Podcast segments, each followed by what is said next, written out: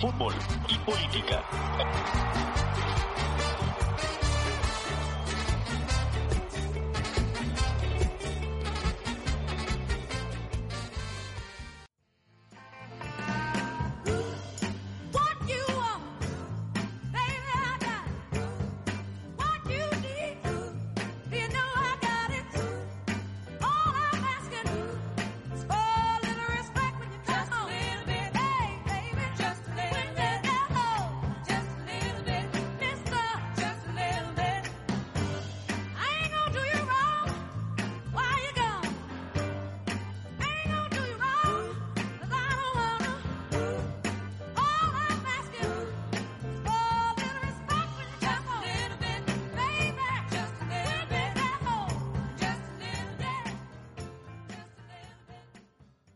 Todos, bienvenidos a un nuevo episodio de Fútbol y Política.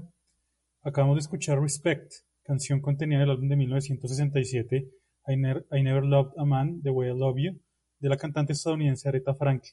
Esta canción es original del también estadounidense Otis Reading, publicada en 1965, pero fue Aretha quien la convirtió en un hito para el movimiento feminista y a menudo se le considera una de las mejores canciones de la era del R&B. Eh, de hecho, la versión original de, Otis Reading pasó casi desapercibida, no, tuvo ninguna clase de éxito. Eh, Aretha Franklin haría varios cambios en la canción, tanto a nivel musical como de letra, siendo quizás estos últimos los más significativos. Toda vez que la canción original eh, trataba de un hombre que le pide respeto a su mujer cuando llega del trabajo cansado de trabajar. Aretha hizo una inversión en los roles de la canción y se puso en el lugar de la mujer quien es ahora la que le exige respeto con pues, una voz maravillosa y desgarradora a ese hombre que llega posiblemente a maltratar a, su esposa. Eh, también incluyó eh, en los coros unos cambios, hizo que participaran sus hermanas Caroline y Erma.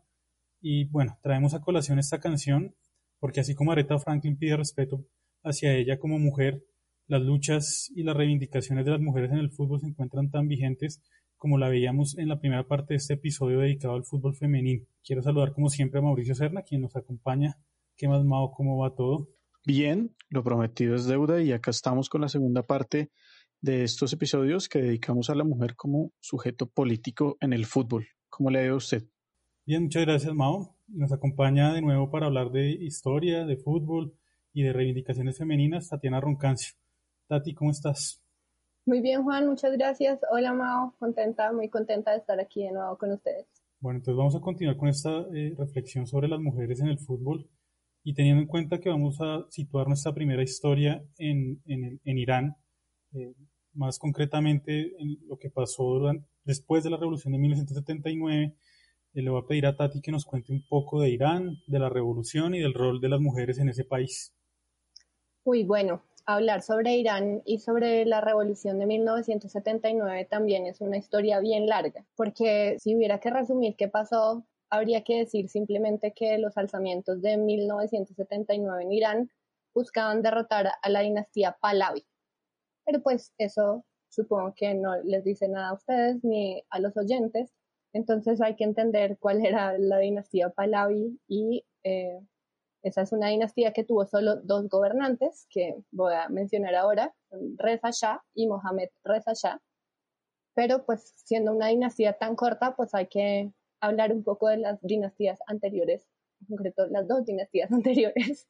Y em, hay que mirar también para entender la revolución de 1979, las anteriores revoluciones en Irán, porque aunque la de 1979 es la más famosa, no fue la primera revolución en el siglo XX y pues fue como el cúmulo de unas anteriores que habían venido pasando durante el siglo XX. Em, bueno, pues entonces voy a empezar esta historia que de nuevo espero que no sea tan larga. Antes de los Pahlavi, la dinastía que estaba en vigencia en 1979, Irán, que todavía no se llamaba Irán, sino Persia, y pues entonces calculen qué tan larga es esta historia, si es que estamos hablando de un país que fue la base de un imperio enorme que duró siglos, el imperio persa, y fue un imperio que empezó antes de nuestra era.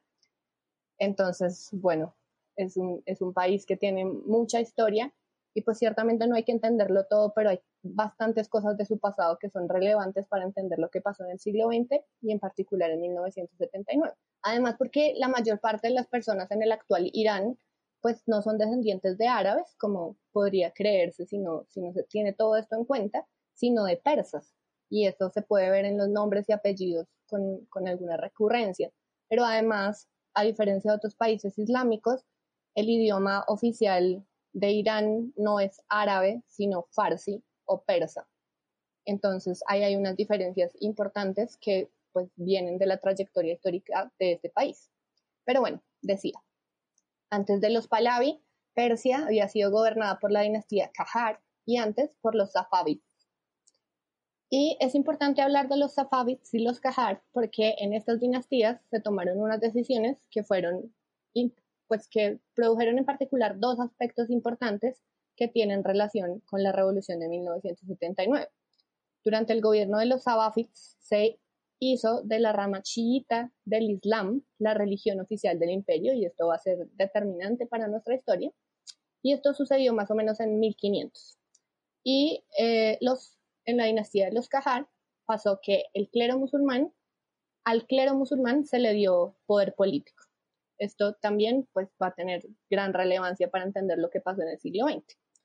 Pero hay que hacer una nueva pausa en este momento para explicar algo de las divisiones del Islam y entender lo que acabé de decir, porque también sin entender algo de las divisiones del Islam no se entiende lo que pasa en Irán.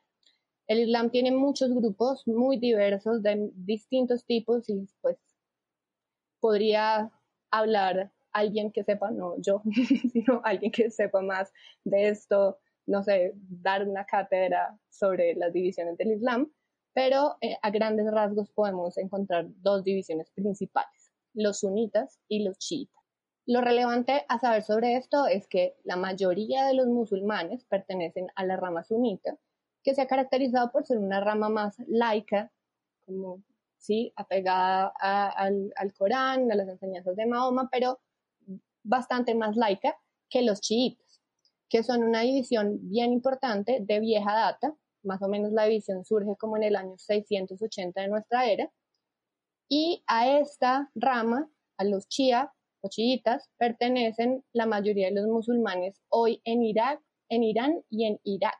Está situada, tiene una, una localización muy concreta, por supuesto que hay chiitas en otras partes, pero pues digamos son la mayoría en Irán y en Irak, mientras que en otros países musulmanes la mayoría es sunita. Y bueno, pues como suele ocurrir con este asunto de religiones, la primera diferencia entre sunitas y chiitas se dio en relación con quién considera cada quien que es el primer califa, pero no voy a entrar en detalles sobre eso.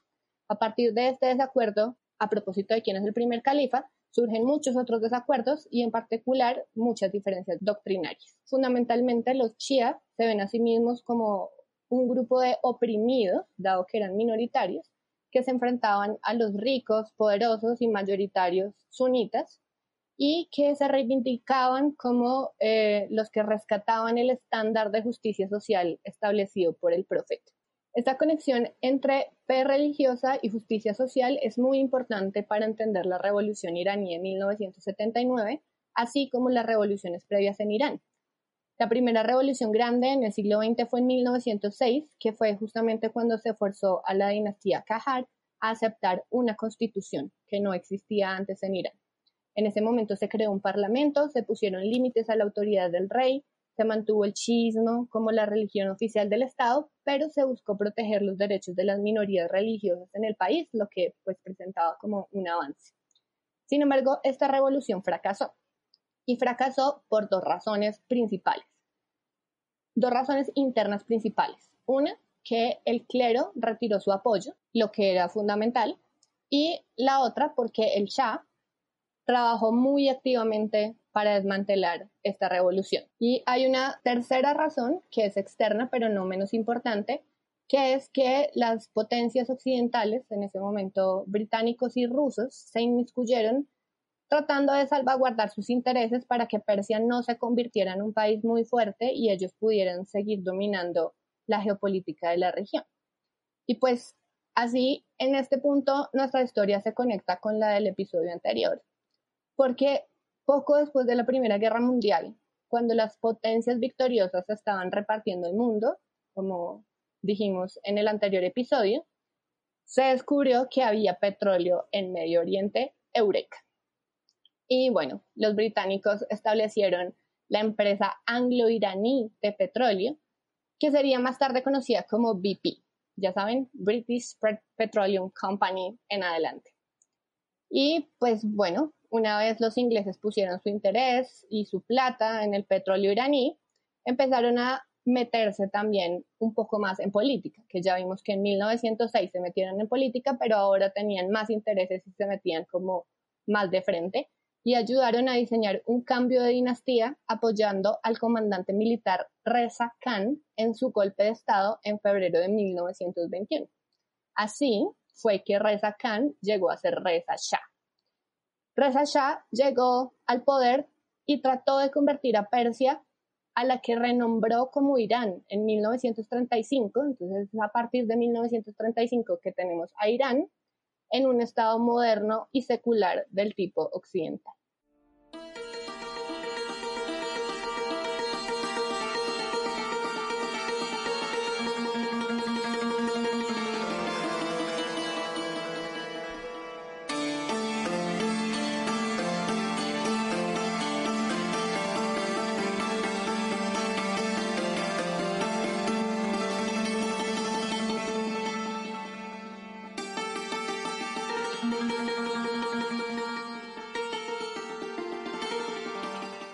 Tenemos que este señor, que se convirtió en Reza Shah, se volvió el nuevo Shah de Irán y quería hacer un Estado moderno y secular del tipo occidental, lo que pues por supuesto a los británicos les parecía muy atractivo.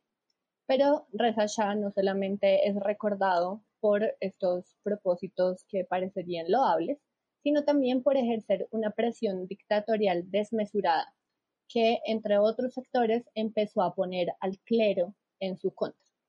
Por supuesto, no solamente al clero.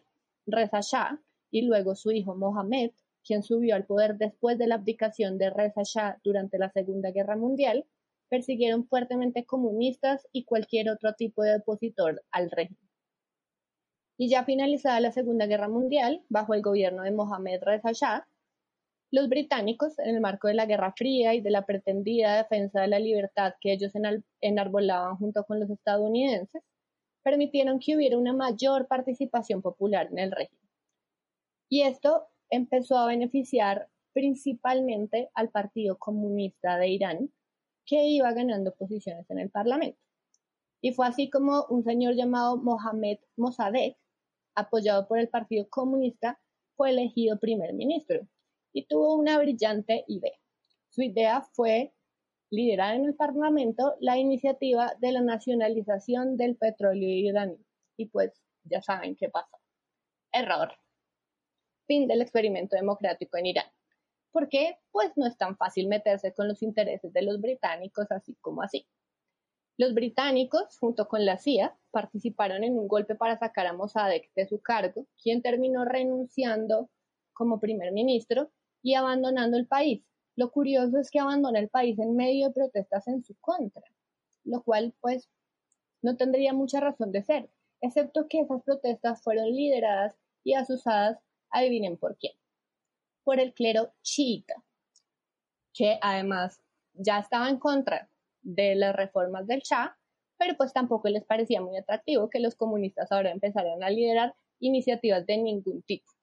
Después de este intento de democratización, en adelante el Shah empezó a gobernar de una forma definitivamente autocrática. Creó una policía secreta llamada Sabak para reprimir a los disidentes y el parlamento que existía pues era como una caricatura y estaba dominado fundamentalmente por los terratenientes que eran aliados del Shah. Los partidos populares fueron prohibidos y finalmente en 1975 los dos partidos oficiales fueron reemplazados por uno solo, el Partido del Resurgimiento parece un chiste, pero no, es así. El partido del resurgimiento era el partido del Shah. Con todo, antes de que se diera esta unificación de los partidos en uno solo, más o menos entre 1962 y 1975, las medidas económicas y sociales llevaron a Irán a un periodo de modernización importante. En 1963 el Shah había presentado su proyecto de Revolución Blanca, que era un proyecto de modernización de arriba abajo liderado por la monarquía y que fue exitoso en varios puntos, en particular en la promoción de la industria y de la educación.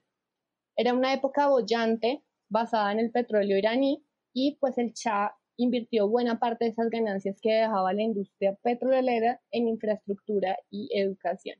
Pero pues era un proyecto de modernización autocrática por lo que la oposición al régimen empezó a crecer desde varios frentes. Y pues uno fundamental para esta historia, el clero chiita. Va a haber un evento en 1963 que luego va a tener relevancia, y es que en 1963 uno de los principales dirigentes religiosos chiitas, el ayatollah Khomeini, fue arrestado por hablar en contra de varias de las propuestas de esta revolución blanca. En particular, contra las propuestas de reforma agraria, contra el manejo de los recursos del petróleo y contra los derechos a las mujeres que la reforma incluía. Incluía esta reforma el derecho al voto femenino y pues el Ayatollah Khomeini no, le parecía pues que, que esto fuera una cosa que se debiera promover en Irán. Por eso, pues en general las críticas de Khomeini estaban dirigidas a decir que el poder del rey era inherentemente antiislámico y que la tradición shií o shia debía pelear contra ese poder. Pero pues uno no puede hablar en un régimen autocrático así como así en contra del régimen, por más de que sea el líder religioso más importante, por lo que al año siguiente el Ayatollah Khomeini fue expulsado del país y estuvo 14 años en el exilio. 14 años en los que la oposición al régimen seguiría creciendo cada vez más y en los que el Shah gobernaría cada vez más siguiendo una especie de despotismo ilustrado que empezó a dejar de lado incluso a sus antiguos aliados, a los terratenientes y la parte del clero que todavía lo apoyaba, cada vez más estaban en contra. Por supuesto, los comunistas, por supuesto, grupos más democráticos estaban en contra. Y bueno, pues en un sector de la población, un sector importante, Khomeini se convertiría en un símbolo de la lucha contra la opresión del Shah. Y ahora sí, la revolución de 1979. Pues al principio no era ninguna revolución. No comenzó con la idea de formar el Estado Islámico, ni fue más que un levantamiento generalizado que al principio además fue muy pequeño. Se dieron como unas pequeñas protestas debido a que a pesar del crecimiento económico derivado del petróleo, y del crecimiento evidente de la clase media que se había dado en Irán en los últimos 15 años, muchos iraníes no estaban experimentando una mejora económica. Y esto es porque había mucha gente graduándose de universidades, por ejemplo, pero el empleo no crecía a un ritmo igual. Se había invertido mucho dinero en la mecanización de la agricultura y esto estaba produciendo el predecible fenómeno de migración del campo a la ciudad, lo que acentuaba la falta de empleos en las grandes ciudades. Entonces había mucha insatisfacción, mucha inequidad económica y pues la represión política hacía que todo eso se estuviera volviendo insostenible. Además, la represión política la revestía el Shah con la etiqueta de lucha contra el comunismo y con esto pues lograba que los británicos y los gringos se hicieran los de la vista gorda con las violaciones sistemáticas de los derechos humanos. Las protestas entonces iniciaron en 1978 en realidad y fueron muy pequeñas, pero la respuesta del régimen fue muy represiva. Los militares comenzaron a disparar contra los manifestantes y asesinaron a varios de ellos. Y eso tuvo el efecto contrario. En vez de reducir las protestas, los manifestantes empezaron a crecer. La represión continuaba y cada vez más había más personas en la calle manifestándose. Así, pasa todo el año 1978 y pues es emblemático que a inicios de diciembre de 1978 en Teherán se hacen unas grandes manifestaciones y en los primeros tres días de esas manifestaciones los militares asesinaron 700 personas. 700 muertos en los primeros tres días de manifestaciones y la gente en vez de volver a sus calles logró reunir dos millones de personas en una manifestación inmensa en Teherán y bueno, pues los soldados, hartos de disparar contra civiles, comenzaron a desertar y a unirse a los manifestantes y esto ya no lo pudo parar nadie. Así que el Shah se vio obligado a anunciar que se, se marchaba del país por un tiempo, pero pues este sería un viaje sin retorno que él emprendería en enero de 1979. Y pues el primero de febrero volvió Khomeini al país a encabezar un gobierno de transición que él había prometido a británicos y gringos sería gradual y ordenado, lo que no pasó. Inmediatamente él llegó, se precipitó una descomposición súper rápida del orden establecido y el ejército, que estaba muy dividido, dejó que los partidarios de Khomeini se adueñaran del poder y que después de ganar un referendo con el 98% de los votos, lo que no deja de ser impresionante, como el 98% de las personas votó sí, se proclamará la República Islámica el 1 de abril de 1979. Parisa, una de las figuras más importantes de la música clásica iraní, ha ofrecido recientemente un concierto en Londres. Fue una estrella en su país cuando tenía apenas 20 años, pero la revolución de 1979 cambió su vida. Desde hace décadas las mujeres no pueden cantar en Irán en público, en solitario, algo que ella rechaza totalmente.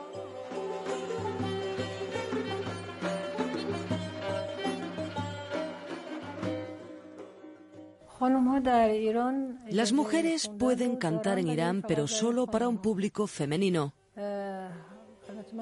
Y eso es algo que yo no estoy dispuesta a hacer. Es algo en lo que no creo. Bueno, y la cortina que acabamos de escuchar es de una cantante iraní llamada Parisa, que va a ser un ejemplo de lo que ocurriría a las mujeres en la nueva República Islámica. Pero antes de hablar de eso, quiero decir un poco las características que tendría la nueva República Islámica. Esta estaba basada en la idea que tenía Khomeini de lo que debía ser un gobierno islámico, es decir, tener un líder religioso que fuera la máxima autoridad porque pues era quien más conocía sobre la ley y la justicia. Por supuesto habría una legislatura y un primer ministro, pero todas las decisiones de esos organismos podían ser invalidadas en cualquier momento por el líder supremo religioso quien desde 1979 hasta su muerte, por supuesto, sería Khomeini. Una de las primeras cosas que hizo Khomeini al llegar al poder, por ejemplo, fue crear una Guardia Islámica Revolucionaria y a Hezbollah para defender la revolución contra intentos de golpes. Entonces, desde el principio se vio que este gobierno no iba a ser por las buenas.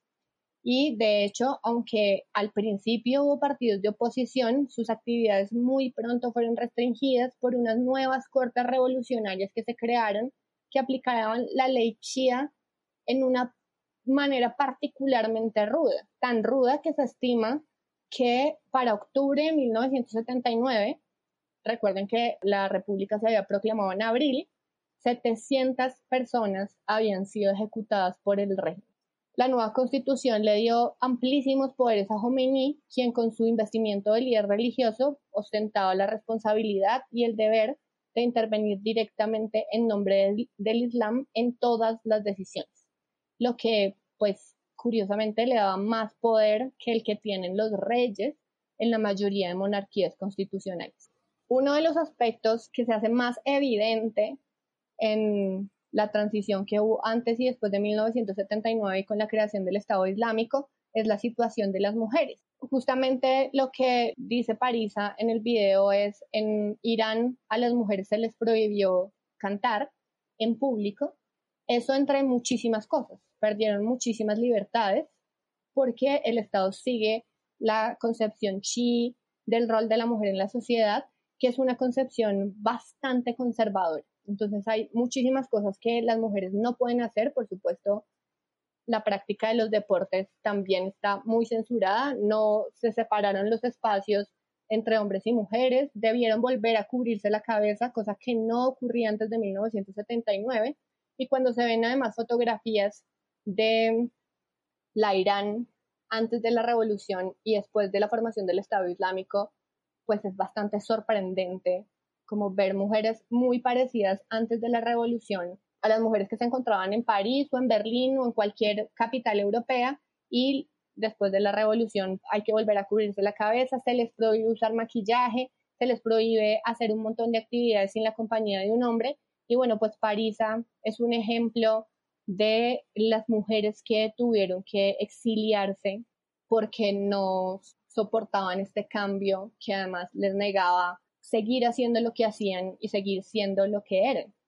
Curiosamente, las mujeres no perdieron el derecho al voto que habían adquirido pues previamente con la Revolución Blanca y aún hoy las mujeres en Irán pueden votar y participar del Parlamento. Que tanto lo hagan está en otra discusión, pero en el papel las mujeres pueden votar y participar del Parlamento. Y bueno, pues esto también da pie para decir que aunque el inicio de la revolución islámica fue hace ya tiempo y bueno, pues Khomeini eh, estuvo a cargo durante un tiempo, pero pues después de él han seguido otros ayatolas, pues las cosas han cambiado en Irán un poco, digamos, no, no, no es este el espacio para decir que tanto han cambiado, y también en relación con los derechos de las mujeres se han ganado ciertas cosas, aunque ante nuestros ojos pues esto sigue siendo aún poquísimo.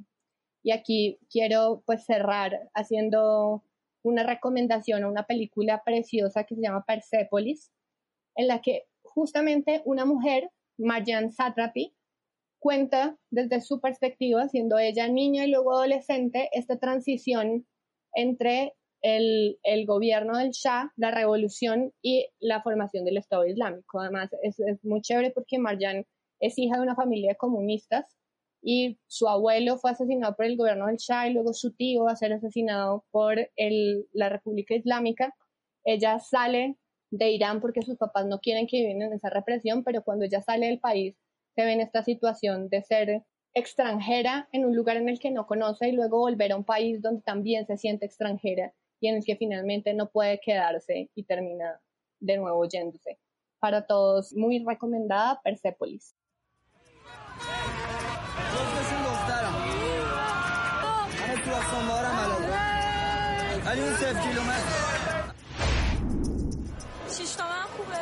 حالا گیریم که بهت دادم چجوری می‌خوای دست اینا بری می‌دونی بگیرن چه بلایی سرت میارم این چیکارت می‌کنن دختر ممنوعه برای چی اومدی داخل ها کی شما را داده اینجا برگشت اینجا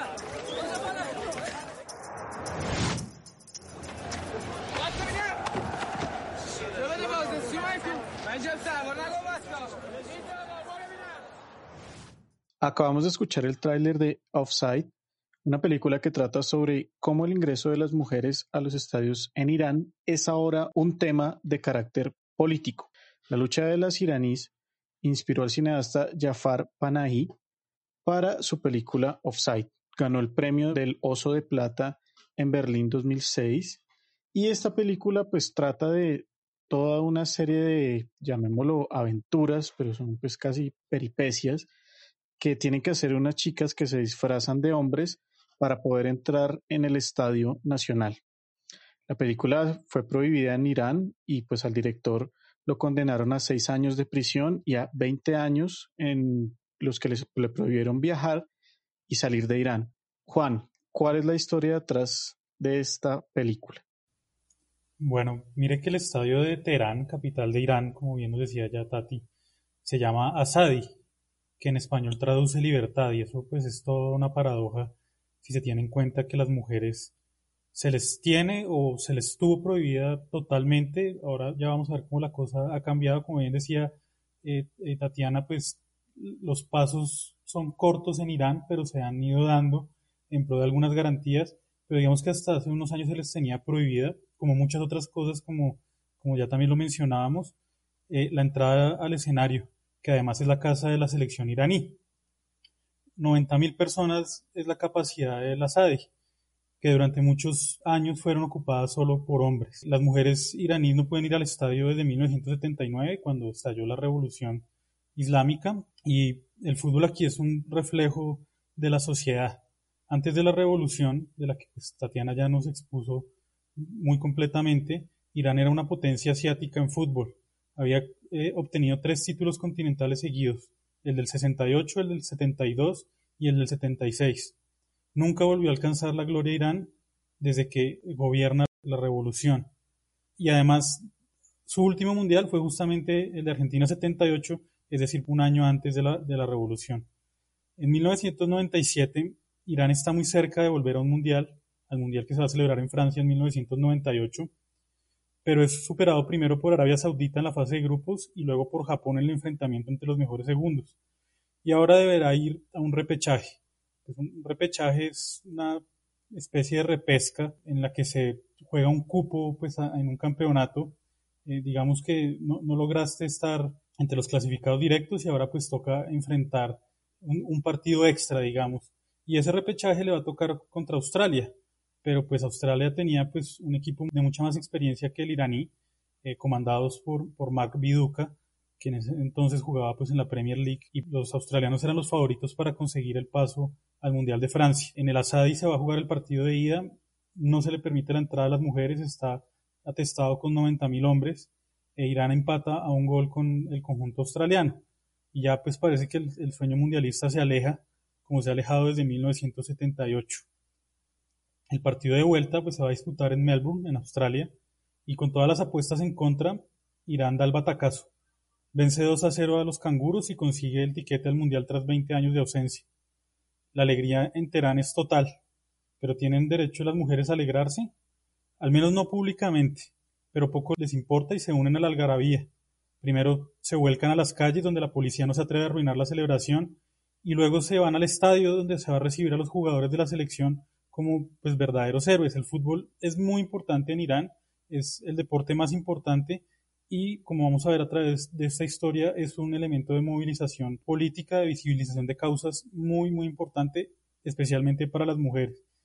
Entonces allí pues se va a recibir a los héroes que acaban de lograr la gesta de volver a un mundial después de 20 años, venciendo a un equipo en el papel muy superior y las mujeres dicen, bueno, pues ya, ya no nos dijeron nada por estar en la calle celebrando, Vamos a entrar al, estadio. 5.000 mujeres iraníes quieren entrar a victoriar a sus deportistas, pero la policía las frena y no les permite el ingreso. Estas mujeres se van a sentir indignadas. Su argumento pues es simple pero contundente. Si el seleccionado iraní representa a la nación, ¿por qué ellas no pueden celebrar el triunfo nacional? ¿Por qué no se pueden unir a la alegría nacional? ¿Acaso ellas no hacen parte de esa nación llamada Irán? Y sus arengas pues en ese sentido son muy desafiantes. Recordemos, pues, bajo el régimen que, nos describía Tatiana en el que estamos, y desafían a la policía, rompen el cordón de seguridad que les impedía la entrada, y ante la mirada incrédula de miles de personas, se adentran en el estadio en un acto de pura rebeldía. Pero pues en un país ultraconservador y religioso como Irán, como bien lo decíamos, los pasos que se dan en pro de los derechos de las mujeres son cortos. Entonces, esa entrada de estas 5.000 mujeres ese día de noviembre de 1997 no significó de ninguna manera el levantamiento de la prohibición, aunque no hubo consecuencias para estas osadas mujeres. Aunque algunas medidas sí se tomaron, o más bien se intentaron tomar. Entonces, por ejemplo, en el año 2003 a las mujeres se les daría una grada separada, pero a último momento, y ya con las mujeres apostadas en las taquillas para adquirir su, su boleto, la medida se echó para atrás.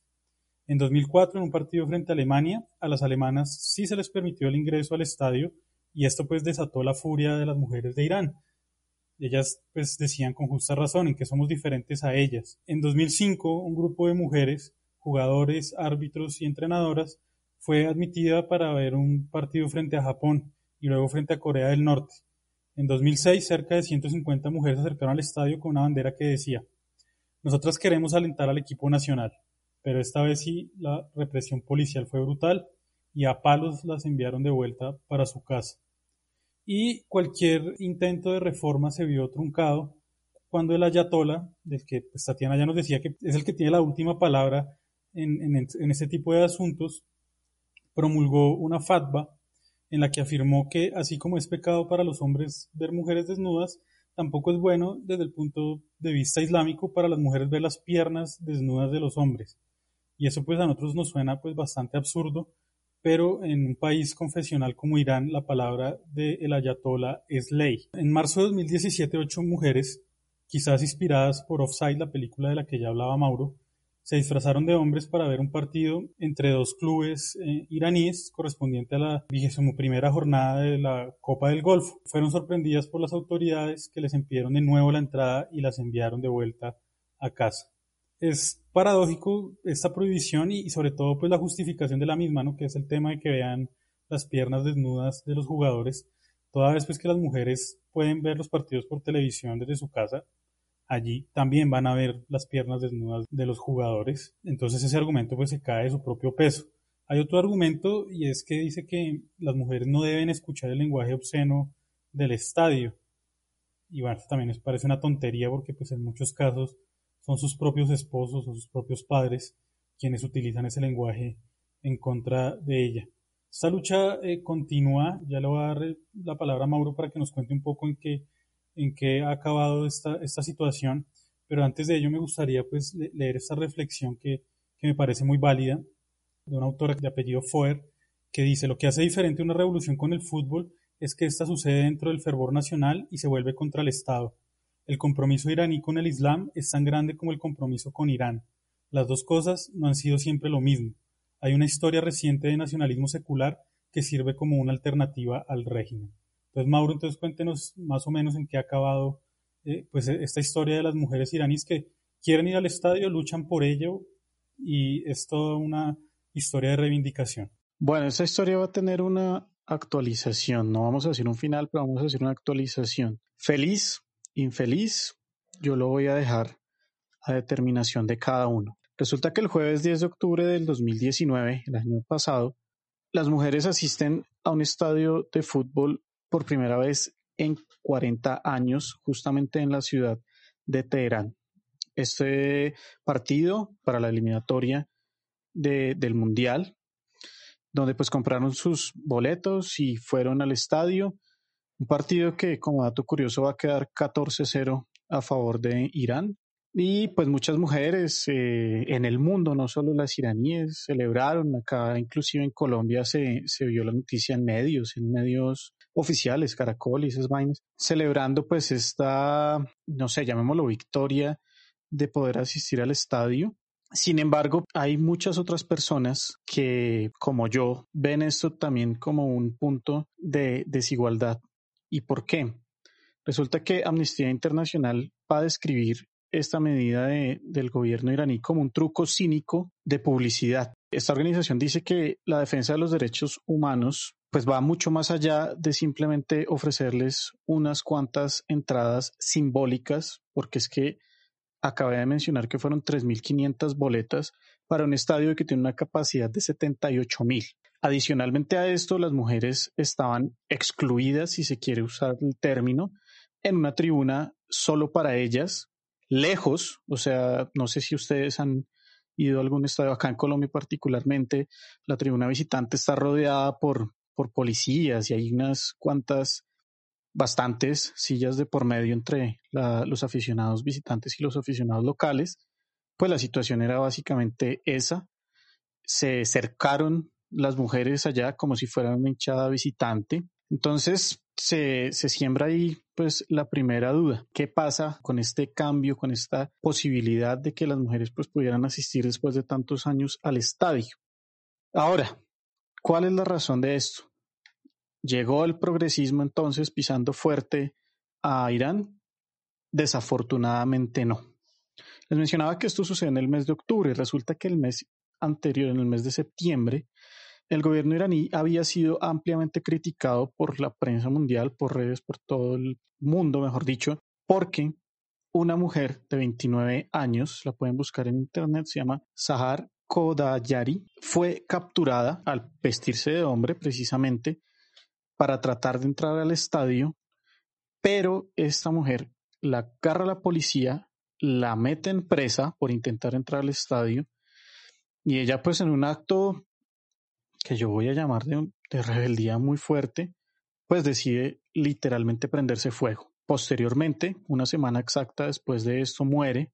Ante eso, pues ya la FIFA, el gran organismo que tenemos, pues presionó al gobierno de Irán y particularmente en la ciudad de Teherán en torno a, comillas, los compromisos eh, de los derechos y permitir que las mujeres asistan, bla, bla, bla.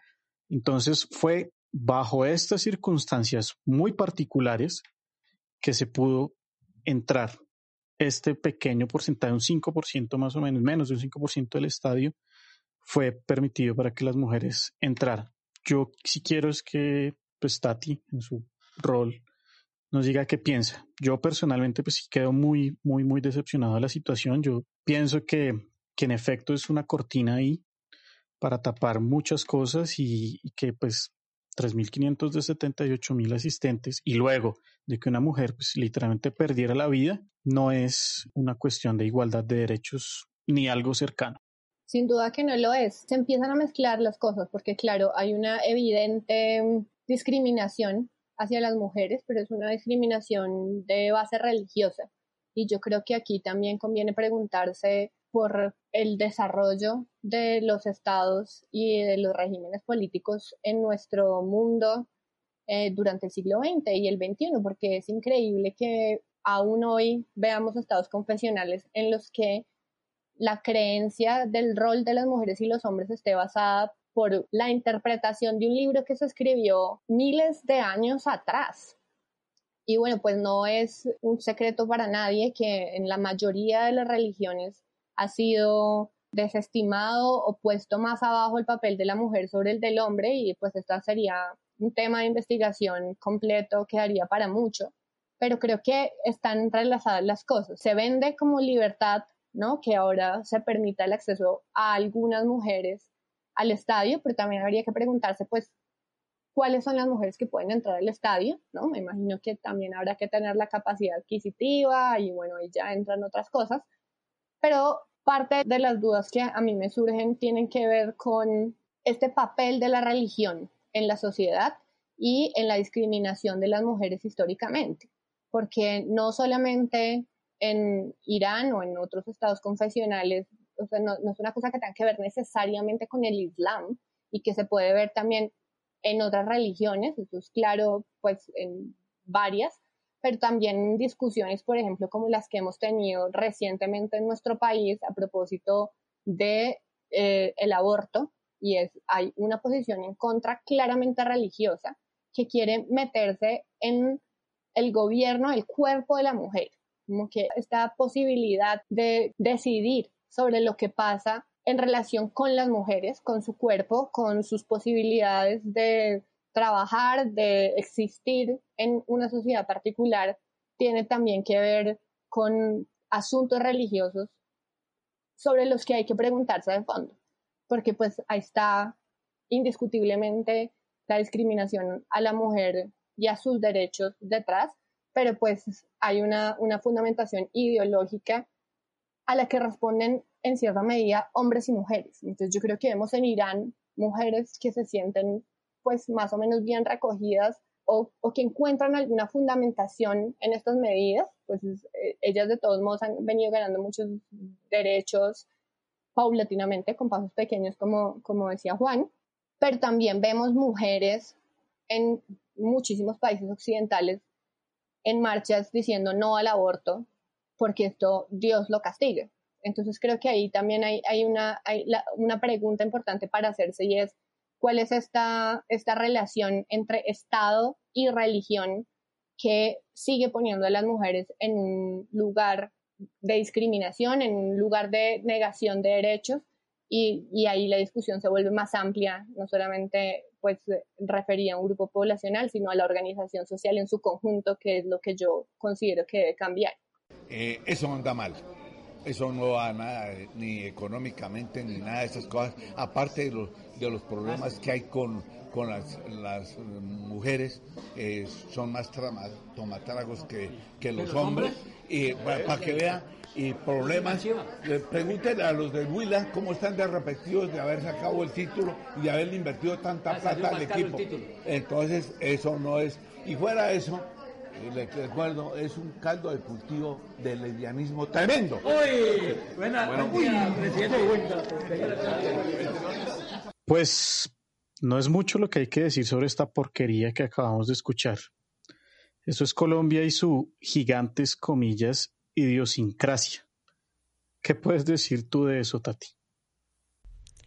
Bueno, pues estas declaraciones no pueden ser más desafortunadas y por eso mi primer impulso es el de desestimarlas, como el de no darles demasiada relevancia a cosas que deberían ser insignificantes y que deberíamos dejar pasar de largo. Y sin embargo, pues creo que conviene ah, resaltar un par de cosas, pues porque este tipo de comentarios muestran una cultura que está muy arraigada en nuestro país y que tiene que ver con, cierto tipo de segregación hacia el trabajo femenino. Y es, eh, quiero llamar la atención sobre los argumentos de Camargo, quien se refiere a cosas extradeportivas como la orientación sexual de los deportistas, además haciendo pues como afirmaciones que no puedes soportar en evidencia, haciendo referencia a que toman mucho o más que los hombres, lo que en definitiva está mal visto en nuestra sociedad, que las mujeres tomen más, que los hombres, pero pues sobre todo son cosas que no tienen que ver con los logros deportivos de estas mujeres y que parecen o se asumen en ciertos círculos como igualmente válidos para desestimar o desprestigiar unos logros laborales o en este caso deportivos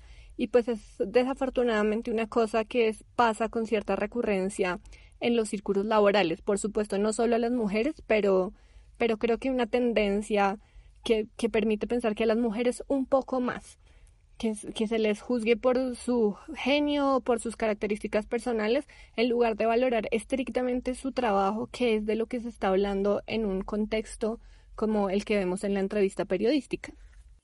Ah, es, el ex senador Camargo, dueño y señor del, del Deportes Tolima, el senador Cocorico, ¿no? También es, es dueño, o era dueño hasta hace muy poco de, de la cadena de pollo. Y es una pues, de las personas más influyentes desafortunadamente pues en este país. Y pues es un reflejo también de la situación que atraviesa el fútbol femenino en Colombia. Y esto es crítico desde muchos sentidos. Y es inminente pues aún más en estas épocas en las que si no hay dinero para el fútbol masculino o bueno eso dicen los dirigentes no porque pues dinero debe haber pero quién sabe en dónde están esos dólares, en qué paraíso fiscal, bueno, presuntamente, por supuesto, pues mucho menos va a haber recursos para el fútbol eh, femenino. Y es que eh, el fútbol en nuestro país y desafortunadamente pues ese escenario de las mismas violencias que viven las mujeres en todos los ámbitos, el fútbol desafortunadamente no ha sido la excepción y desde la desigualdad hasta el acoso y la violencia sexual ya pues directamente eh, hemos visto ya casos. Hay un condenado el señor Didier Luna fue condenado por por acosar sexualmente. Un juez lo condenó a 28 meses de prisión. Dijo que el acusado Luna valiéndose de su superioridad acosó sexualmente durante varios meses física y verbalmente a la señora Carolina Rosso. Comportamiento que realizaba con claros fines sexuales no consentidos. La conducta desplegada por el acusado es agravada toda vez que esta persona era jefe de la víctima, es decir, ejercía una autoridad sobre ella. Incluso el señor Luna le recargó trabajo de manera considerable luego de que ella no quiso acceder a sus pretensiones sexuales. Carolina Rosso era la, fisioterapeuta de una selección Colombia sub-17 y pues este señor era el director técnico, el señor Didier Luna. Entonces, esa violencia que viven las mujeres en el ámbito laboral la viven también desafortunadamente en el ámbito laboral en el fútbol. El fútbol, pues como bien lo decimos, un reflejo de la sociedad. Y pues e, este tema, pues que es quizás el más grave, todo el tema de violencias sexuales dentro del fútbol contra las mujeres, pues también tiene toda una, una, dimensión de otra forma de violencia que pues es la desigualdad. Eh, desde la puesta en marcha de la Liga Femenina en 2017, las mujeres colombianas vienen luchando para que se haga un campeonato digno, un campeonato que dure todo el año y no los, no sé cuánto dura, tres meses, cuatro meses que dura eh, el campeonato y luego pues se acaban los contratos y, y, esas mujeres pues quedan sin trabajo. El fútbol profesional pues precisamente o el deporte profesional se trata que el deportista se pueda dedicar 100% a la práctica del deporte. Entonces lo que tenemos es una liga semiprofesional, ¿no?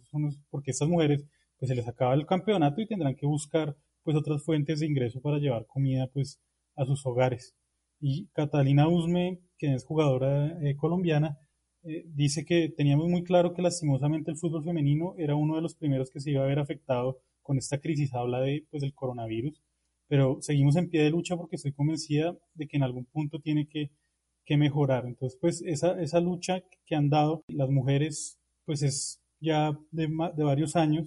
En febrero de 2019, por ejemplo, Isabela Echeverry y Melissa Ortiz, estas ya jugadoras de la selección eh, Colombia de mayores, pues es el equivalente a la selección de, de James, de Falcao, de Ospina y compañía, que pues también ha tenido pues grandes logros con muy poco apoyo eh, dos subtítulos de Copa América, dos clasificaciones al Mundial, eh, a dos Juegos Olímpicos, pues que no es poco, porque es que estas mujeres realmente pues trabajan con las uñas, por decirlo coloquialmente, y ellas, ellas denuncian ahí que, que las hacen dormir en, pues, en lugares no aptos para deportistas profesionales, que les toca dormir en escuelas, que les ha tocado usar eh, uniformes usados de hombres, o sea, ni siquiera con sus tallas, sino que les dan uniformes usados, no les dan los implementos necesarios para la práctica pues del deporte a nivel profesional. Y pues esto ante pues la mirada complaciente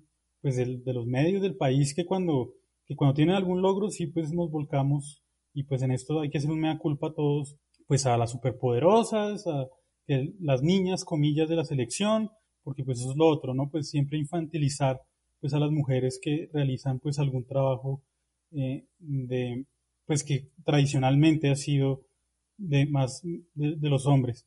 Y en esto pues uno se pregunta como quizás no lo preguntábamos eh, con el tema de, de, las protestas en Chile y cómo los jugadores chilenos si salieron a protestar, no a protestar, pero sí a apoyar al pueblo en esas protestas. Hablamos de las protestas del año pasado y lo hablábamos en el capítulo que le dedicamos a Chile, y uno decía, bueno, ¿y dónde están los hombres de la selección, o bueno, los, jugadores de la selección Colombia? ¿Qué opinión tienen? ¿Por qué todo tiene que ser apolítico? ¿Por qué todo tiene que ser así? Y así mismo se empezó a preguntar la sociedad, bueno, ¿y qué, qué dicen los hombres de todas estas cosas que le suceden a las mujeres? Situaciones de violencia sexual, de desigualdad, de una precarización de su, de su labor. ¿Qué dicen sus colegas masculinos? Pues que ganan fortunas millonarias en Europa, muchos de ellos, lo que está, pues digamos, bien, pues eh, no estamos diciendo que ellos no deban obtener esos salarios, o, quizás sí, pero, pero bueno, que, ¿cuál es el, labor, la labor de ellos como colegas?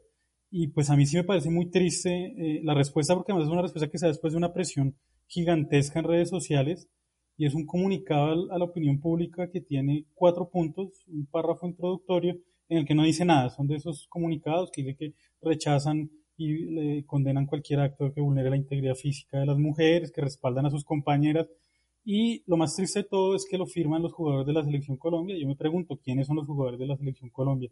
Los de la Selección Colombia son Cristian Bonilla, son Stefan Medina, son Tecillo, o los jugadores de la Selección Colombia son Falcao, James, Ospina y Cuadrado. Entonces, pues eh, yo dejo esa reflexión ahí. Nuestros jugadores, pues demostrando una vez más que importa más pues mantener una imagen de una aparente neutralidad, pero pues como bien lo dijo Tati en algún momento, eh, no sé si en este o en el anterior capítulo, si no estás del lado de los oprimidos, estás del lado de los opresores. Y señalar pues oprimidos, opresores, perdedores, ganadores, ¿no? Yo creo que, o por pues, bueno, voy a decirlo, pero sinceramente alguien que se arrepienta de obtener un título continental de fútbol, Creo que es, es una de las cosas más, no sé, subdesarrolladas que, que, se evidencian pues en este país, como, como este tipo, que usted bien lo dice, es dueño de muchísimas vainas, va diciendo cómo están de arrepentidos de ganar. Por favor, entonces, ¿para qué compite uno? Sí, eh, en, en, términos, pues obviamente de, de, este mundo capitalista y bueno, etcétera, pero es absurdo que digan que, que se arrepienten de, haber ganado esa Copa Libertadores. Y es que hablando de equidad, el Atlético Huila es campeón de la Copa Libertadores femenina en unas participaciones cortas. Sí, y esto también hay que reconocerlo, señalarlo, admirarlo, cosa que en Colombia pues solo han logrado dos equipos eh, masculinos en, en unas participaciones históricas de muchos equipos de muchos años y pues estas muchachas van y, se ganan esta copa y entonces ahora salen es a deber.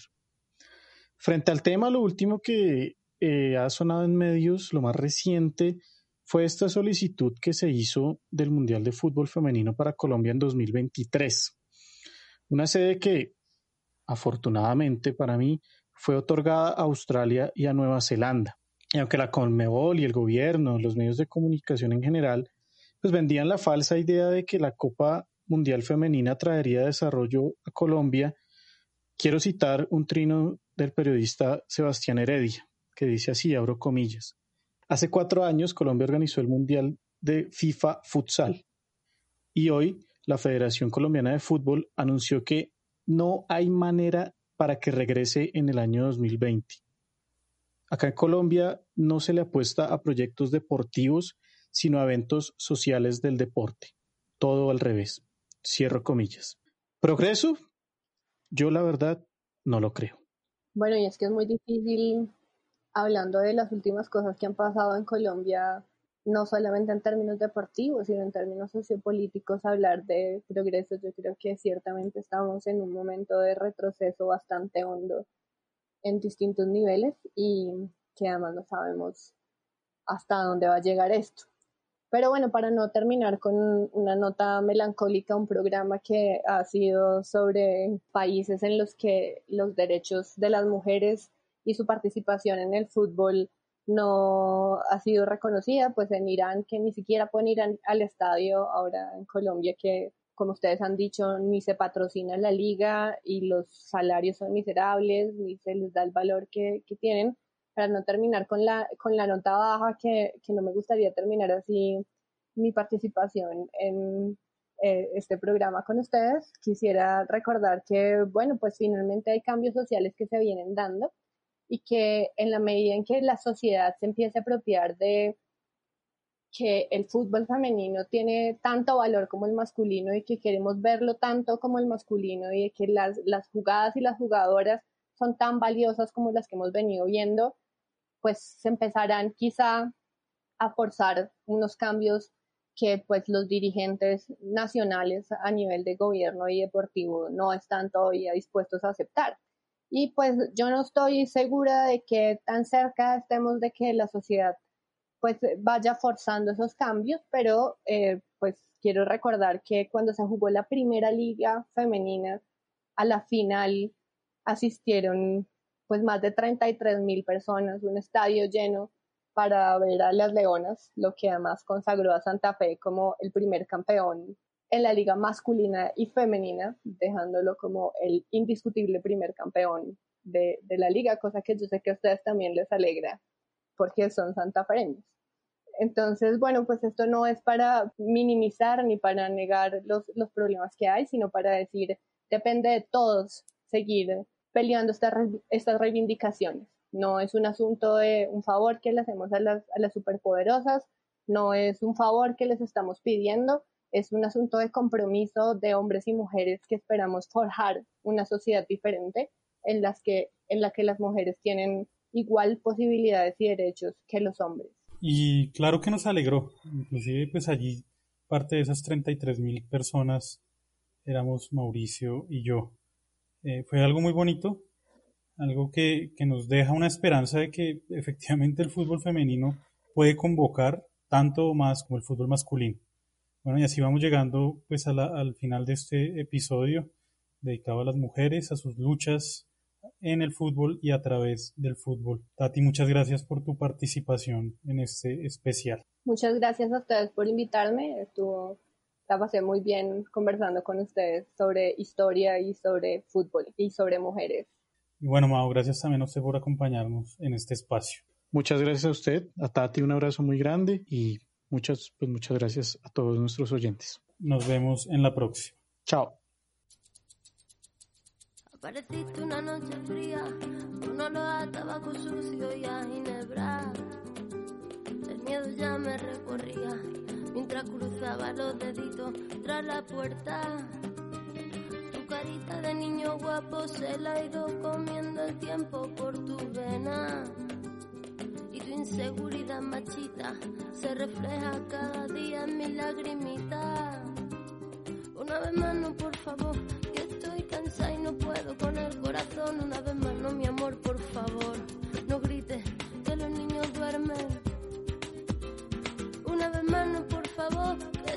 cansada y no puedo con el corazón. Una vez más, no, mi amor, por favor, no grites que los niños duermen. Voy a volverme como el fuego, voy a quemar tu puño de acero y del morado de mis mejillas saldrá el valor para cobrarme las heridas. Malo, malo, malo eres, no se daña.